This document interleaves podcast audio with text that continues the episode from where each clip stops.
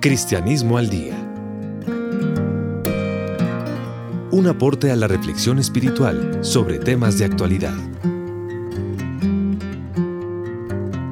Dirección y presentación.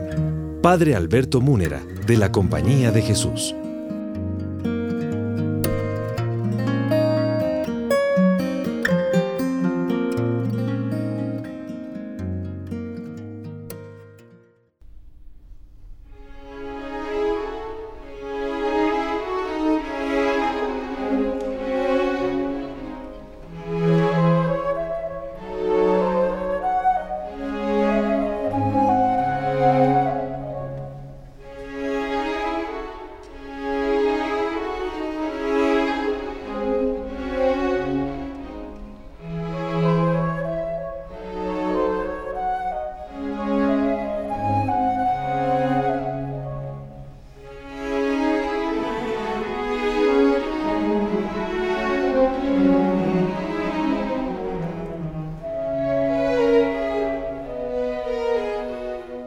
Amables oyentes, una vez más reciban el cordial saludo de quien les habla, el Padre Alberto Munera de la Compañía de Jesús, Facultad de Teología de la Universidad Javeriana. En compañía del Padre Alberto Parra, también jesuita y profesor de teología en la Universidad Javeriana, estamos comentando el libro de mi autoría, Apuntes de Teología para No Teólogos, publicado el año pasado en la Universidad Javeriana. Como ya ustedes lo saben, se trata de una recopilación de los principales temas de la teología católica, siguiendo sobre todo los planteamientos del Concilio Vaticano II y el aporte de los grandes teólogos del mismo concilio que participaron con sus eh, estudios y sus reflexiones y apoyaron a los obispos católicos en la elaboración de los documentos. A propósito,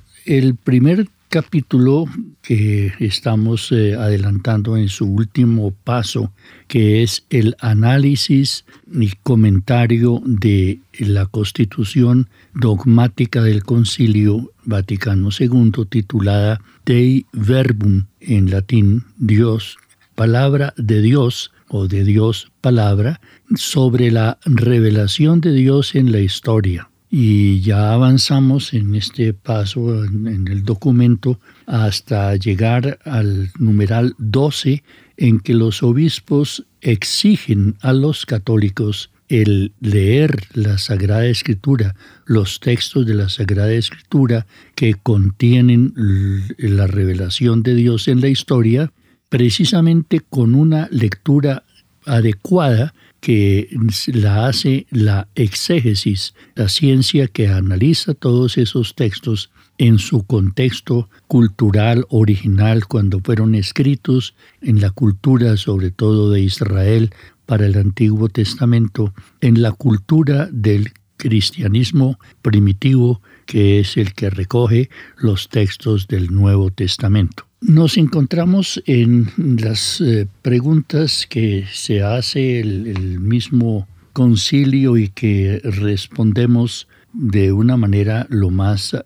cercana al texto, que dice, ¿qué relación tiene la revelación de Dios consignada en el Antiguo Testamento con la revelación consignada en el Nuevo Testamento? Nuestra respuesta es la siguiente. La revelación de Dios consignada en el Antiguo Testamento es preparatorio, preparatoria y anuncio profético de la plena y total definitiva revelación acontecida en Cristo Jesús. Porque la historia de la revelación de Dios para los fieles católicos comienza con los acontecimientos históricos del pueblo de Israel posiblemente unos 18 siglos antes de Cristo, aunque como explicaba el padre Parra en la última eh, sesión que tuvimos sobre el tema, mostraba cómo la revelación de Dios es coextensiva con toda la humanidad, historia de la humanidad, como lo dice el padre Karl Rahner, mostrando que de alguna manera, aunque haya sido explícita, implícita esa revelación sucede en toda persona aún antes del pueblo de Israel. El concilio insiste en que la, la historia de Israel pues es, que, que ya se consigna en los textos de la escritura que llamamos Antiguo Testamento, se inicia con la historia de Abraham,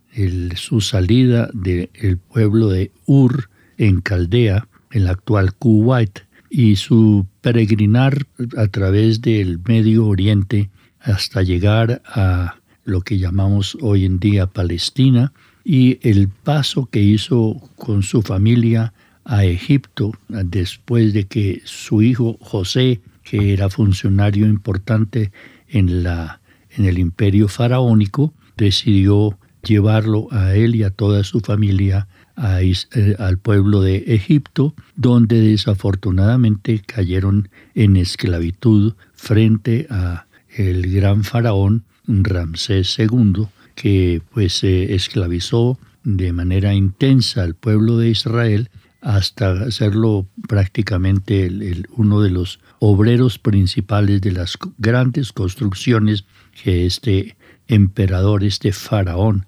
realizó durante su reinado. El Antiguo Testamento se extiende pues desde ese periodo hasta el periodo reciente de, la historia de Israel, hasta el eh, comienzos de la era cristiana, cuando aparece el Señor Jesucristo. Pero toda esa revelación de Dios consignada en los libros del Antiguo Testamento para el concilio son preparación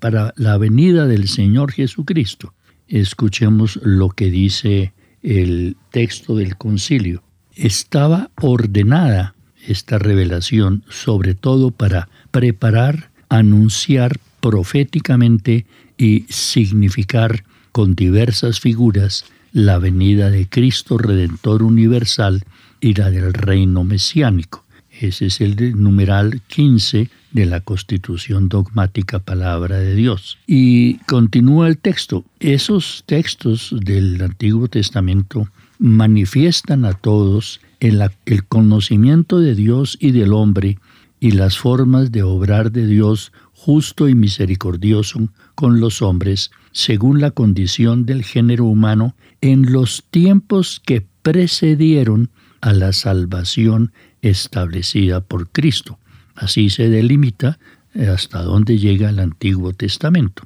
como textos preparatorios de ese momento histórico que precede a la salvación establecida por Cristo. Por eso el concilio recuerda que estos libros, aunque contengan también algunas cosas imperfectas y adaptadas a sus tiempos, demuestran, sin embargo, la verdadera pedagogía divina. Entonces van a considerar los obispos que esos textos son parte de un proceso pedagógico que realizó Dios con el pueblo de Israel antes de la venida de Cristo. El concilio es muy eh, sabio al informarnos a los fieles católicos que en esos libros hay elementos imperfectos, lo que impide que estos libros se asuman sin más en el cristianismo como si tuvieran el mismo valor y normatividad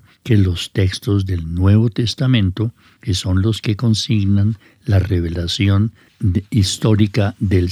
personaje histórico, el Señor Jesucristo. Y por eso los, obispos piden que los fieles católicos debemos asumir estos libros con devoción y aprovechar los maravillosos elementos de la pedagogía divina al pueblo hebreo. Aquí hay una pequeña controversia que se las hago saber porque me parece importante. Dice mm, los obispos, los cristianos han de recibir devotamente estos libros que expresan sentimiento vivo de Dios y en los que se encierran sublimes doctrinas sobre Dios y una sabiduría salvadora sobre la vida del hombre y tesoros admirables de oración y en los que por fin está latente el misterio de nuestra salvación. Eso todo lo dicen los obispos en el numeral 15. La pequeña controversia es eh, la que vino a establecer el Papa Juan Pablo II en su catecismo al decir que, eh, además de esto que dice el concilio, que sin embargo los textos del Antiguo Testamento tienen que ser recibidos porque la alianza antigua no ha sido revocada. Esa frase del Papa Juan Pablo II, pues, es muy discutible porque precisamente lo que presenta Cristo en su revelación plena, definitiva, y que se consigna en el Nuevo Testamento, en los textos del Nuevo Testamento, claramente afirma que la antigua alianza sí fue abolida, que ya no está vigente sino únicamente para los miembros de los seguidores del judaísmo. Entonces, eh, la afirmación es que se debe entender el Antiguo Testamento como una pedagogía. Recordemos que pedagogía viene de paidos del niño y hagen conducir, de manera que es un,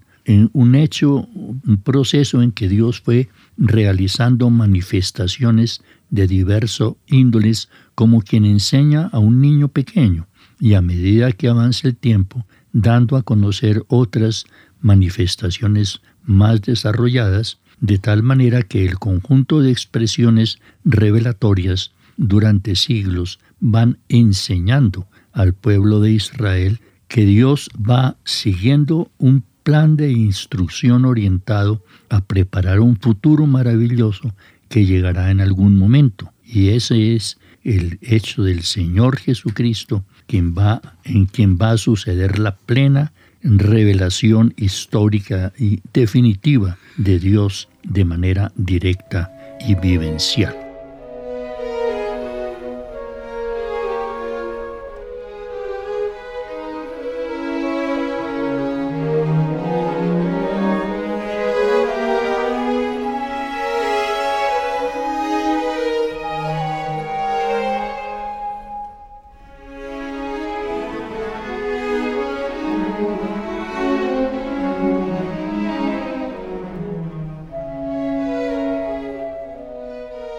Creo que si fijamos nuestra atención y tratamos de hacer una especie de resumen a todo lo excelentemente expuesto, caemos en la cuenta de que precisamente en este programa de Cristianismo al Día, aquello que estamos explicando realmente es eh, el cristianismo, la esencia fundamental del cristianismo. Hemos dicho que la religión y las religiones pues son la búsqueda histórica, incesante y permanente de el hombre y la mujer llegar a Dios y que ese es el origen de las religiones. Todas las religiones son una escalera, siquiera un laboratorio de observación hacia el más allá para preguntarse por Dios, pero va, eso va por cuenta nuestra, son nuestros caminos. Ya hemos dicho que la graciosa revelación es precisamente gracia gratuita, no invento nuestro, ni llegada nuestra, ni anticipo nuestro, sino que es el quitarse Dios el velo a sí mismo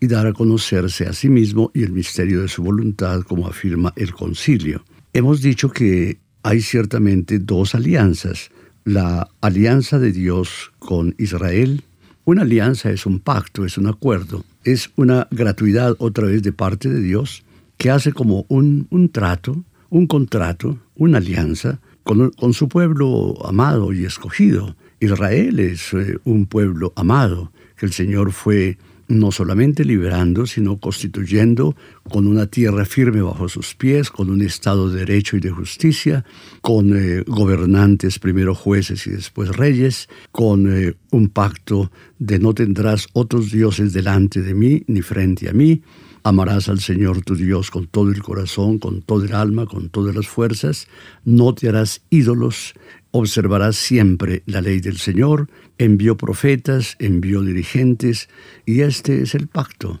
de una alianza realmente extraordinaria, porque Dios quiere que todos los hombres se salven y lleguen al conocimiento de la verdad. Si eso lo quiere para todo pueblo, cuánto más para el pueblo que Él mismo se escogió, que él mismo reunió. Entonces, religión, revelación, pero ciertamente dos alianzas. La alianza que nuestro Señor Jesucristo llamará la nueva y eterna alianza, la suya, la del Nuevo Testamento, sin que deje de ser alianza verdadera la anterior. El Señor Jesús fue un israelita y seguramente pues él, sí que conoció la alianza del, del, Antiguo Testamento. Muchas de sus aproximaciones son del Antiguo Testamento y muchas de las proclamaciones del Nuevo Testamento están basadas en la profecía, en el anticipo, en la figura, en la sombra que es el Antiguo Testamento. Pero claro que como didácticamente lo enseña el libro y lo expone el padre Alberto, pues hay que hacer em, ciertamente esa distinción notable entre las dos alianzas y entre los libros y los escritos y las profecías que son de una o de la otra alianza. Me parece que eso, eso es lo importante. Él ha declarado ya, pues que claro, la antigua alianza fue preparatoria, la antigua alianza fue anticipo, la antigua alianza fue parcial, la antigua alianza fue figura, la antigua alianza fue sombra. Esa es la calidad, no obviamente para desestimarla, sino precisamente para, de alguna forma, compararla con lo que ya no es anticipo sino realización, lo que ya no es parcial sino total, lo que ya no es sombra sino luz completa, lo que no es simplemente como, como una figura previa, sino que es la realización total, porque lo que ha aparecido es la benignidad y la humanidad de Cristo Señor, y Él es la plenitud, Él es la plenitud de toda la revelación, Él es la plenitud. Entonces, no es que lo anterior no valga, sino que es anticipo y sombra y figura y preparación. Nosotros, por ejemplo, en estos días estamos en el Adviento, que es el prepararnos a la manifestación de la Navidad y de la Epifanía. La Navidad es el nacimiento del Señor y la Epifanía es su mostración a las naciones. Yo diría que el Antiguo Testamento es algo parecido. Fue un adviento preparatorio para que llegara la plenitud de gloria a Dios en las alturas y paz en la tierra, porque hoy les ha nacido un Salvador, que es el Cristo el Señor, la luz de las naciones el que es camino, verdad y vida, y nadie va al Padre sino a través de Él. Entonces es claro que estamos ante esos dos elementos nunca despreciativos, porque yo quisiera decir que a veces el decir estas cosas podría suscitar como cierta eh, renacimiento de un menosprecio, por ejemplo, a la religión judía o al judaísmo mismo. Líbrenos Dios de semejante barbaridad porque si algo estimamos nosotros es precisamente que somos también nosotros hijos de Abraham, nosotros somos también hijos de las promesas, nosotros mismos veneramos el Antiguo Testamento porque es el, testamento que preparó, eh, así sea parcial y así sea en figura, pero preparó obviamente el momento sublime de la llegada del Señor, y porque Jesucristo nuestro Señor, sin ningún preámbulo, es judío es ciertamente un judío galileo y tiene sangre judía y nacimiento judío. Por eso, claro, nunca estas explicaciones podrían suscitar como un desprecio o una interrogación sobre el valor sublime del judaísmo y de la alianza del Antiguo Testamento. Terminan los eh, obispos en el numeral 16 del documento Palabra de Dios diciendo algo que corresponde a lo que hizo la Iglesia, el cristianismo, al comienzo de su existencia, después de la muerte y resurrección del Señor Jesucristo. Dicen los obispos, los libros del Antiguo Testamento, recibidos íntegramente en la proclamación evangélica, adquieren y manifiestan su plena significación en el Nuevo Testamento, ilustrándolo y explicándolo al mismo tiempo, porque el cristianismo unió los dos testamentos, reconociéndole su valor preparatorio al Antiguo Testamento y su valor de realización en el Nuevo Testamento, en la vida y obra y muerte y resurrección del Señor Jesucristo. Pero lo tenemos como un conjunto, los dos testamentos unidos. Y lo que quieren decir los obispos es que eh, sucedió esa vinculación porque la misma iglesia, el mismo cristianismo, asumió como suyos todos los textos del Antiguo Testamento como parte de la revelación de Dios en su, digamos, etapa preparatoria y son indispensables para poder entender y comprender de manera correcta el Nuevo Testamento. Nosotros no podemos entender incluso las palabras de Jesús muchísimas veces si no es teniendo en cuenta el Antiguo Testamento, lo que recibió el cristianismo a partir de los textos del, del judaísmo consignados eh, como revelación de Dios en los textos del Antiguo Testamento. Sin embargo, pues surge una pregunta que los obispos van a resolver. ¿Tiene un idéntico valor y es lo mismo lo revelado por Dios consignado en los textos del Antiguo Testamento que lo consignado en los textos del Nuevo Testamento? Y la respuesta que tenemos que dar es perentoria, porque esa es la que dan los obispos. Dice, no tiene un valor idéntico, porque el misterio de la intimidad de Dios y su plan de divinización de la humanidad en Cristo no fue revelado a nadie antes de encarnarse, de hacerse hombre, Dios Hijo, Dios Palabra, Jesucristo. El texto exacto de los eh, obispos en el numeral 17, como digo, es perentorio, es tajante. Este misterio, el misterio de la encarnación de Dios, del Señor Jesucristo, de Él como palabra de Dios Padre venido a este mundo, todo el, misterio de Dios que nos reveló el Señor Jesucristo y todo el plan de Dios sobre la salvación de la humanidad en la persona del Señor Jesús por su muerte y resurrección y el envío de su Espíritu Santo, dicen los obispos, este misterio no fue descubierto a otras generaciones como es revelado ahora a sus santos apóstoles y profetas en el Espíritu Santo para que predicaran el Evangelio, la buena noticia, suscitaran la fe en Jesús, Cristo y Señor, y congregaran la iglesia, de todo lo cual los escritos del Nuevo Testamento son un testimonio perenne y divino. Todo esto indica la preeminencia del Antiguo Testamento,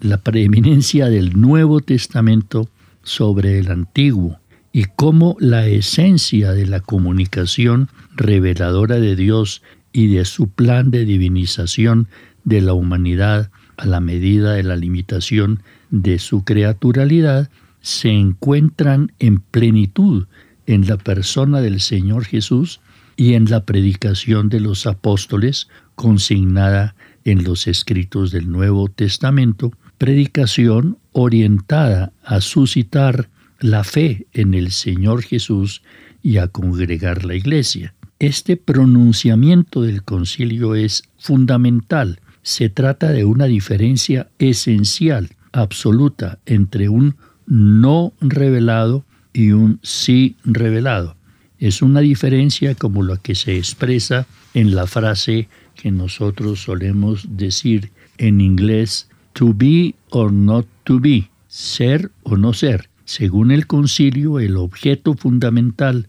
de la revelación, como lo dice en el numeral 2, la constitución de Verbum, y que recoge en el numeral 17, tales como son el misterio de la interioridad de Dios Trinidad, la encarnación de Dios Hijo y el plan de salvación o divinización participada de toda la humanidad en Cristo, por Cristo y con el Espíritu Santo, no fue revelado en tiempos del Antiguo Testamento y sí fue revelado en tiempos del Nuevo Testamento. Esto nos indica que hay una continuidad histórica entre las dos alianzas, los dos testamentos, pero una primacía que, que, le corresponde al Nuevo Testamento porque es la primacía de Dios mismo hecho humano, de la palabra infinita del Padre dirigida a nosotros en la persona sacratísima del Señor Jesucristo.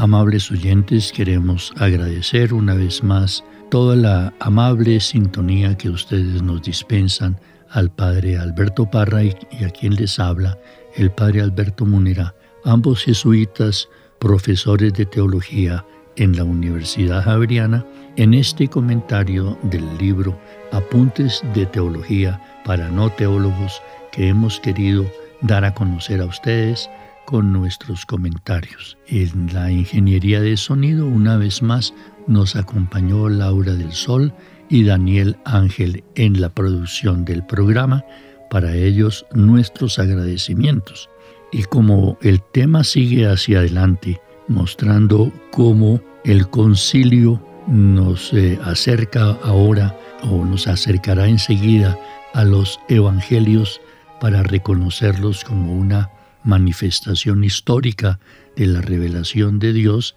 en el Señor Jesucristo, queremos invitarlos muy cordialmente a nuestro próximo programa en Cristianismo al Día.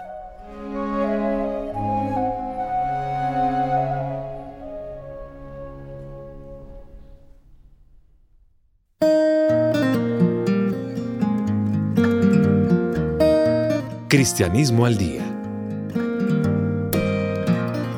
un aporte a la reflexión espiritual sobre temas de actualidad. Dirección y presentación. Padre Alberto Múnera, de la Compañía de Jesús.